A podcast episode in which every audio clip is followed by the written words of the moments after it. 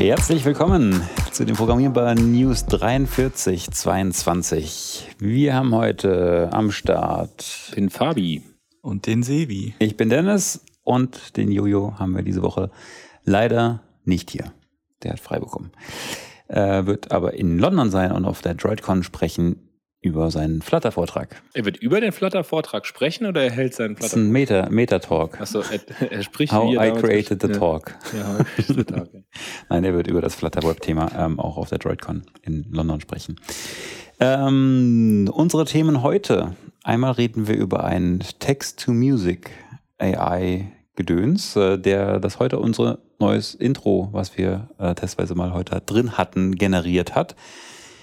Ähm, Tailwind 3.2 ist Thema. Und Endlich mal wieder. Apache Iceberg. Apache. Apache. Und ähm, wenn alle Sterne richtig stehen, hören wir auch noch einen Barwitz von Sevi. Guck mal, den nee, brauchst du nicht nachgucken, den hast du bestimmt, den hast du mittlerweile drin. Gott, oh Gott. ähm, vielleicht steigen wir kurz ein mit dem Musik. Musikding, weil das jetzt gerade hier am Anfang war. Ja, eigentlich kann man da nicht so viel. das war's, Dankeschön. Kommen wir zum nächsten Thema. Drüber sagen. Also es ist tatsächlich einfach eine AI, ähm, die Musik erstellt. Ähm, und das ist auch ein ähm, Produkt tatsächlich, äh, war auch äh, auf Product Hunt, Number One Product of the Day, ähm, nennt sich Mubbert oder Mubert oder Mubert, Mubert M-U-B-E-R-T.com. Ähm, und da steht als Headline Human meets AI Generative Music for your video content, podcasts and apps. Und ähm, ja, was es letztendlich ist. Weißt du, von wem Mubert AI ist die Firma hinten dran, oder was? Und da ist das eine, wer ist die Firma? Das ist Mubert Inc. Aber was sie bis jetzt so gemacht haben, weiß ich nicht. Warum können das jetzt auf einmal alle sofort? Also Text to Music. Irgendwas. Text to irgendwas. Ist so, müssten wir einfach auch nur dieses Paper mal lesen, das damals auch Dali benutzt hat. Und Wahrscheinlich. dann können wir das auch einfach. Ja. Das ist eigentlich ist das ganz einfach. Alle machen nur volles fancy Ding. Wahrscheinlich sind das. Nee, ich denke mal, dass das Musikding schon nochmal ein anderes ist. Aber ich glaube, die Konzepte dahinter sind grundsätzlich erstmal gleich, ja. Ähm, was es auf jeden Fall gibt, es gibt, äh, den Link werden wir auch dann posten auf GitHub, gibt es ein Repository, ähm, wo dieses Uber Text to Music ähm, da ist und da gibt es einfach eine API und dafür ein Jupyter Notebook, was man dann auf Colab ähm, einfach ausführen kann. Das heißt, wirklich innerhalb von ähm, Sekunden hat man das Environment, ähm, wo das Ganze drin ist. Man gibt einmal eine E-Mail-Adresse an. Auch das ist alles ein automatischer Step, wo man einen Token bekommt und dann hat man praktisch Zugriff auf diese API. Und ähm, ich habe den Input verloren. Wir haben den Input, den wir eben äh, eingegeben haben, um diese Musik, die Musik äh, zu generieren, lautete in etwa Beer Drinking During sunrise after a hard coding night. Ja. Upbeat, energetic, oder? Äh, chilled Upbeat. Chilled Upbeat. Aber war nicht auch was mit energetic? Nee, das hat man rausgelassen. Nee. Okay. Chilled ja. Upbeat. Chilled Upbeat.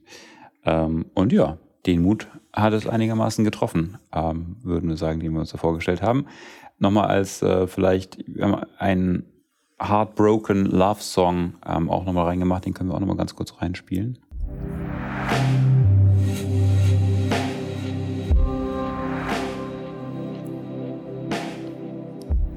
Ist auf jeden Fall äh, schon eine andere Stimmung, äh, die dann herrscht, als in dem Intro, was wir am Anfang hatten. Vielleicht nicht ganz heartbroken, eher ein bisschen meditativ, aber.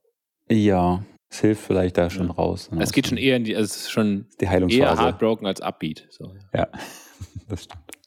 Äh, man kann die Dauer einstellen und ob es ein äh, automatischer Loop ist. Also man kann auch einfach Loop-Musik damit erstellen. Aber ist das jetzt, ähm, haben die dieses, dieses AI-Generating-Tool neu? Weil sie jetzt, also Mover, zumindest wenn man auf der Seite ist, klingt ja so, wie als würde es sie schon eine ganze Weile lang irgendwie geben und sie machen irgendetwas, was ich noch nicht ganz gecheckt habe, was sie genau machen. Pass auf, wir, wir, wir machen das nächste Folge nochmal ein bisschen ausführlicher, was, das, was dahinter steht. Ähm, ich habe mich nämlich nur angeguckt, was diese tolle API war und war, nachdem ich äh, einen Musikschnipsel erstellt hatte, war ich glücklich. Okay, Ähm, das heißt, du erzählst uns in der nächsten Folge noch ein bisschen, wer, wer eigentlich Moobird ist. Genau, also die gibt's, die Firma gibt es auf jeden Fall, habe ich eben gesehen, gibt es auf jeden Fall schon 2016. länger. Ähm, genau. Ähm, aber wie die da hingekommen sind, das jetzt zu machen, das gibt es nächste Woche. So, jetzt aber Tailwind 3.2. Bisschen handfeste Inhalte hier reinbringen. Richtig handfeste Inhalte. Tailwind 3.2. Also Tailwind, CSS, erstmal so, CSS Framework, Atomic CSS Framework. Also man schreibt nur noch Klassen, schreibt kein eigentliches CSS mehr.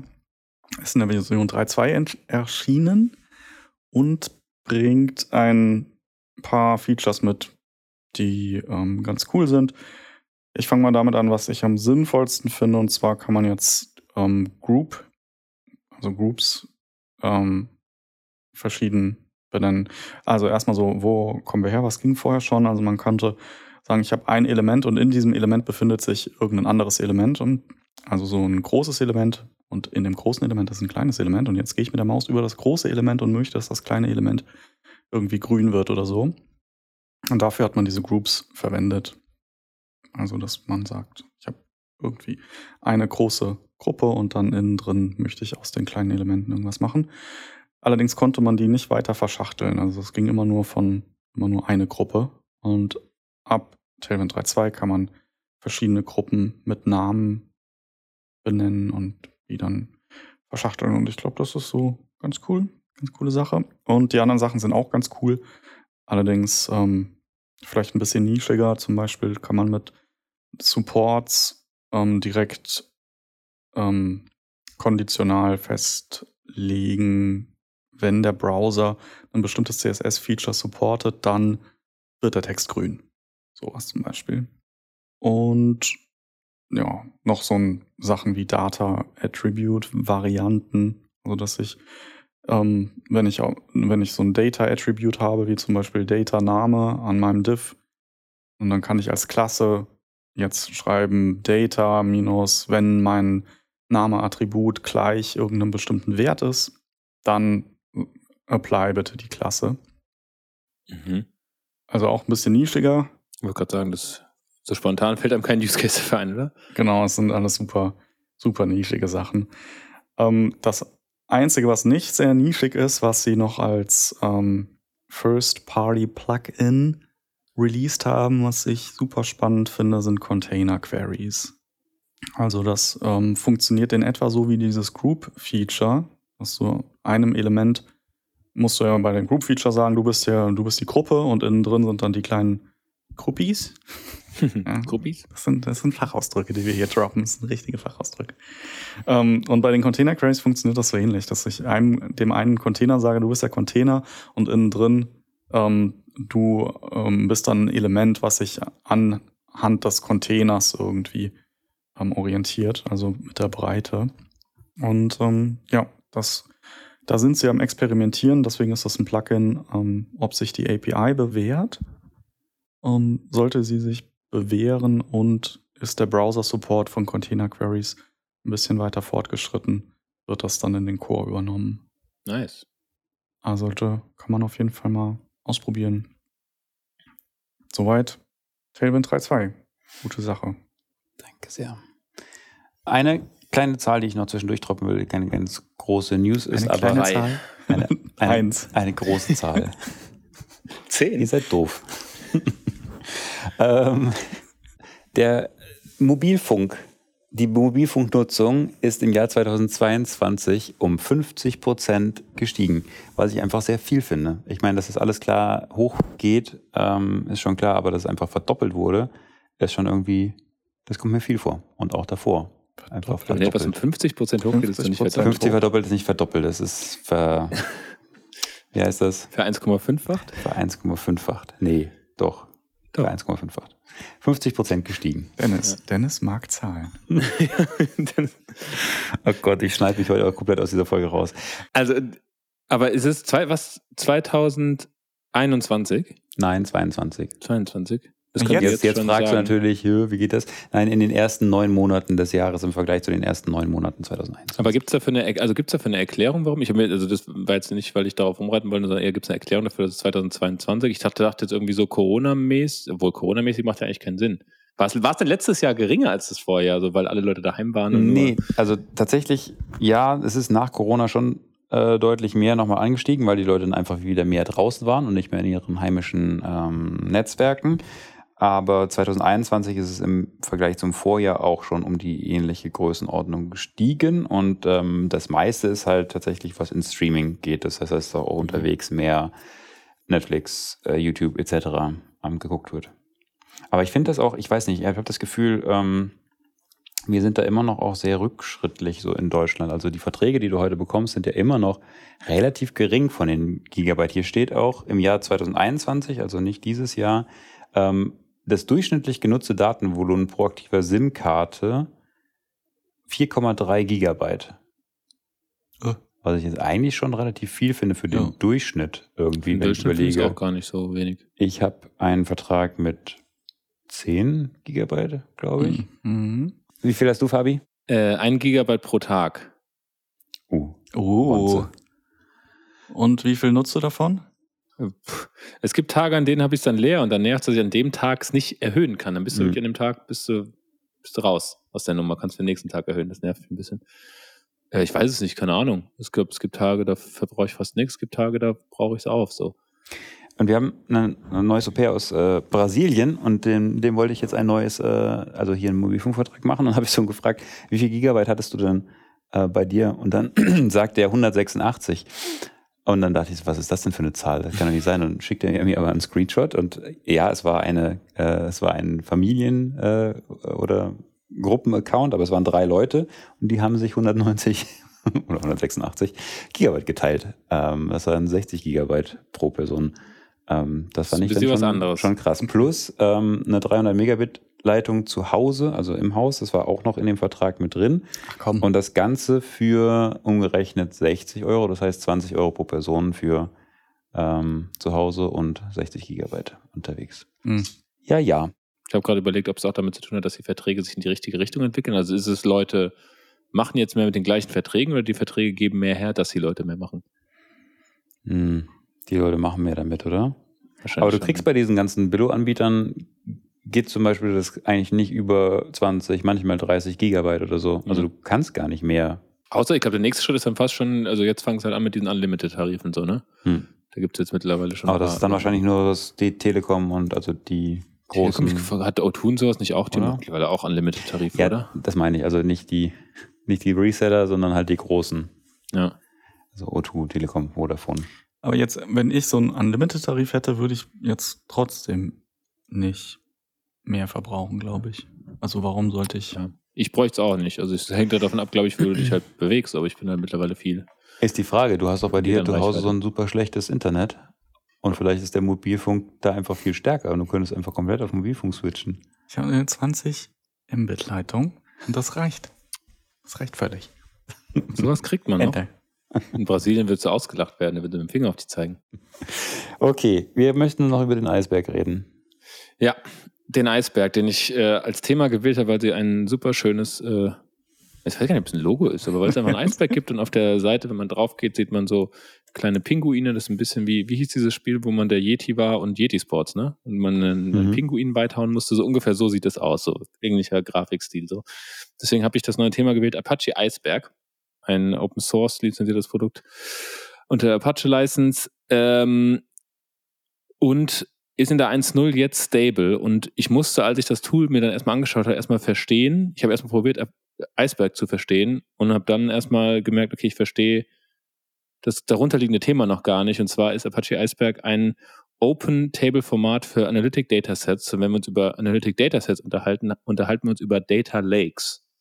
Und ich wusste bis dato ehrlich gesagt noch nicht so ganz, was genau eigentlich Data Lakes sind und bin auch noch nicht Experte drin, würde deswegen gerne mal eine äh, Deep Dive Folge über Data Lakes machen. Aber was ich verstehe ist, also grund grundsätzlich geht es um äh, große Zahlen, Analytics und eigentlich die beiden Begriffe, die man kennt, sind Data Lake gegen Data Warehouse. Data Warehouse ist eigentlich das, was, glaube ich, wir in erster Linie nutzen für unser, für unser BI-Tool sozusagen. Da geht es darum, dass Data Warehouse strukturierte Daten sind, die wirklich auch in meistens irgendwie relationalen Datenbanken oder irgendwelchen Datenbanken auf jeden Fall abgelegt sind, aber auf jeden Fall alle strukturierte Daten und kleinere Datasets. Und der Use Case ist meistens irgendwie BI, Reporting und irgendwie User sind eher so Business Analysten und so, aber es geht da um strukturierte Daten. Trotzdem relativ große Datenmengen, weil es eher so das BI Reporting, Analytics füttert. Und Data Lake ist dann meistens viel größere Daten, also da geht es dann wirklich um Petabytes von Daten und das sind komplett unstrukturiert, diese Daten. Da können strukturierte Daten liegen, da können meistens irgendwelche Rohdaten drin liegen. So ein typisches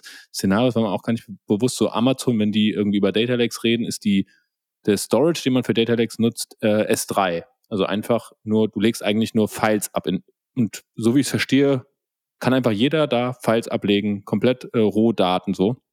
Und ähm, das wird eher genutzt für Machine Learning, auch Analytics, aber es steht bei Nutzern eher da, so Data Scientists, Data Analytics. Also ich glaube, die Auswertungen werden wahrscheinlich de facto länger dauern und so, weil es einfach erstens größere Datensets sind, zweitens unstrukturierter. Und dann kommt jetzt so Tools wie Apache Iceberg obendrauf, die sagen, okay, du hast da jetzt einen Data Lake von so unstrukturierten Daten und mit Apache Iceberg hast du die Möglichkeit, Table Views da drauf zu erstellen. Wie die jetzt genau definiert werden, also irgendwie ist es so, dass du grundsätzlich, also du hast wie eine Art SQL-Syntax, mit der du mit diesem Data Lake interagieren kannst. Äh, kannst wirklich, also mit äh, SQL-Syntax Abfragen machen ähm, und irgendwie ist es so, dass im Endeffekt zwischen Iceberg und dem Data Lake noch irgendwelche Layer liegen, die halt wissen, okay, wo liegen die Dateien, wie sind die, was für Arten von Dateien liegen wo. Und äh, Iceberg gibt dir eine SQL-Syntax, um darauf äh, zu ähm, ja, es, es zu analysieren, es auszuwerten. Sie geben dir so Features, und das ist wohl neu im Vergleich zu anderen Tools, die es ja bisher gibt für, für Data Lakes, äh, Time Travel und Rollback-Möglichkeiten. Man kann sozusagen sagen, eine SQL-Query ausführen, sagen, zu einem Zeitpunkt X und äh, kann sozusagen auch wirklich Time Travel in die Vergangenheit, wie sah mein Datenset damals, äh, damals aus zu der Zeit. Und ist auf jeden Fall etwas, was äh, schon von den ganzen Großen eingesetzt wird. Also wir schreiben auch hier, es wird irgendwie von Netflix, Adobe, Apple und so weiter genutzt. Ähm, aber ehrlich gesagt fehlt bei mir so ein bisschen beim Verständnisgrad so, wie wirklich SQL-Syntax auf diesen komplett unstrukturierten Daten, wie überhaupt diese Definitionen davon dann stattfinden. Da fehlt mir auf jeden Fall noch ein wenig Know-how. Aber ich denke, die Leute, die mit Data Lakes zu tun haben und von Apache Iceberg noch nichts gehört haben und jetzt hören, es ist in der 1.0, schaut es euch mal an. Es klingt sehr interessant und wenn ihr es euch dann anschaut und denkt, hey, äh, das klingt interessant, ich weiß sogar, was Data Lakes sind, ja bloß mit uns mal drüber zu sprechen, um uns zu erklären, wie diese Data Lakes genau funktionieren, dann bitte auch her damit, weil das würde ich gerne ein bisschen mehr verstehen. Das ist auch für mich ein bisschen unverständlich, wie man wirklich von diesen Rohdaten, also wenn man so eine Architektur-View sich anguckt, es gab dann, gab es dann auch einen Blogbeitrag, es hat wirklich, sie schreiben irgendwie Rohdaten wirklich auf File-Ebene, darüber gibt es dann irgendwelche Manifest-Dateien, die sich, in denen definiert ist, wo die Dateien liegen, welche Dateien dort wirklich liegen und dann oben drüber die Query-Syntax, also die SQL-Syntax von Apache Iceberg. Aber äh, ich glaube, da müsste ich noch einige Tage Forschung reinstecken, um wirklich zu verstehen, wie das Ganze funktioniert. Klingt aber auf jeden Fall interessant und ich glaube, Data Lake als Thema für uns vielleicht mal, äh, vielleicht am Beispiel Apache Iceberg finde ich ganz cool. Hm. Sehr schön. Danke dir. Schön fand ich auch die Aussage, wenn wir dann einmal eine äh, Podcast-Folge drüber gemacht haben, dann bist du Experte. Habe ich es gesagt? ja. Ja, aber gut, ich meine, ja, das ist dann ungefähr das Expertenniveau des, ja, ja, ja bin ich Experte. Ja, das ist richtig. Ich erinnere mich, das ist furchtbar, wie sich. Also jetzt bin ich gerade kurz vor Experte, muss man sagen. Also man hat ja schon gemerkt, da ist, da ja. ist, da ist was da, das Fundament ist da da. Viel Know-how. Wie sich so einzelne Sätze von Professoren noch irgendwie einbrennen. Ich weiß noch einen Herr Professor Dr. Zinke ähm, an der THM, der irgendwann mal gesagt hat, ein echter Experte ist man, wenn man sich zehn Jahre lang mit einer Technologie beschäftigt hat. Das war seine Definition von Experte damals. Ähm, die ist irgendwie aber das ist doch, geblieben. Aber ist das nicht eine Schwachsinnsthese? So, was heißt denn zehn Jahre? Was ist denn zehn Jahre? Wie intensiv du dich mit in den zehn Jahren beschäftigt hast, ist doch, ist genauso wie, also bei mir ist es kein Professor, bei mir ist es jemand, mit dem ich mal zusammengearbeitet habe. Da waren wir irgendwie, das war aber eher so ein, so ein Bargespräch, als ich dann irgendwie so mal in London von der Arbeit aus war. da meinte er so ein bisschen, haben wir uns darüber unterhalten, wann Leute ein Architekt werden sollen. Also wann Leute überhaupt ein Architekt werden dürfen. So und irgendwie er hat seine irgendwie seine seine Metrik war damals, sie müssen mindestens 100.000 Zeilen Code geschrieben haben. Mhm. Wo ich auch sage irgendwie ja natürlich kannst du sagen, dann haben sie wahrscheinlich schon genug gesehen, aber irgendwie daran an Zeilen Code festzumachen ist genauso wie die Bezahlung an Zeilen Code irgendwie festzumachen ist also irgendwie hm. strange Metriken, genauso wie zehn Jahre sich mit der Technologie beschäftigt haben. ja, dann sagt man wahrscheinlich im Median sind dann genug Leute dabei, die dann auf jeden Fall genug Experte sind. Aber bestimmt auch Leute, die sich zehn Jahre mit was beschäftigen und trotzdem keine Experte sind. Das stimmt. Und man kann auch ähm, deutlich schneller, als man denkt, sich Sachen drauf schaffen. Da gibt es so einen coolen TED-Talk. Vielleicht verlinke ich den mal in den Show Notes, wenn ich äh, den Link finde, wo ein so ein Typ immer wieder, das macht er mittlerweile praktisch als seinen Job, weil er halt darüber redet und dann auch Geld verdient, aber sich, glaube ich, zehn Stunden immer nimmt für eine neue, für eine neue Sache. Ähm, und das sind halt irgendwelche Skills und Tasks, also was weiß ich, wie Jonglieren oder Einradfahren oder also körperliche Sachen, aber auch nicht körperliche Sachen. Ähm, und wo er sagt, das dauert in der Regel einfach nur zehn Stunden und dann hast du ziemlich das hast. Das hast du doch bestimmt schon mal gemacht, oder? Hast du schon mal mit irgendeiner Sache gemacht? So? Du, du bist doch jemand, der so einen Talk hört und dann sagt, das mache ich jetzt, oder? Das ist richtig, aber ähm, ja, ich, hatte noch nicht die, ich hatte noch nicht die zehn Stunden dafür. Und was wolltest du machen? Irgendwas Sinnloses zu lernen. Ja. ja. So, jetzt beenden wir diese okay. Folge. nee, auch wir beenden sie mit einem richtigen Rohrkrepiererwitz. Komm, Sebi. Ja, komm. Oder haben wir irgendwie nie, Den, man muss dazu sagen, der Sebi hat diesen selben Witz vor, wie lange ist das her? Also auf jeden Fall einige Folgen. Ich würde mal sagen, irgendwann letztes Jahr hat er uns einen richtig witzigen Witz erzählt, so. Und es haben wirklich viele Leute gelacht. Und am Ende ist vielleicht aufgefallen, dass er ihn nicht ganz richtig erzählt hat, oder? War es nicht so irgendwie? Von der Art her? Wieso? So seid ihr so böse. Also, ich habe jedenfalls den Witz gefunden, den ich eigentlich erzählen wollte. Ach, komm, Dennis, liest du ihn vor. Nein, nein, das, das, ist, dein, das ist dein Job, da kommst du jetzt nicht raus. Das ist ein schöneres Englisch. Du musst das, kannst du das auf Deutsch simultan übersetzen. Ein, ein QA-Engineer, ein Entwickler, kommt in eine Bar, bestellt ein Bier, bestellt null Bier, bestellt 999 Trillionen, 999 Milliarden, 999 etc. kommt Bier, bestellt eine Echse, bestellt minus eins Bier, bestellt ein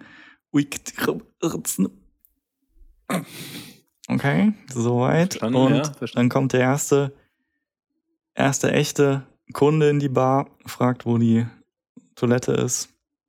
Die Bar geht in Flammen auf und jeder wird getötet.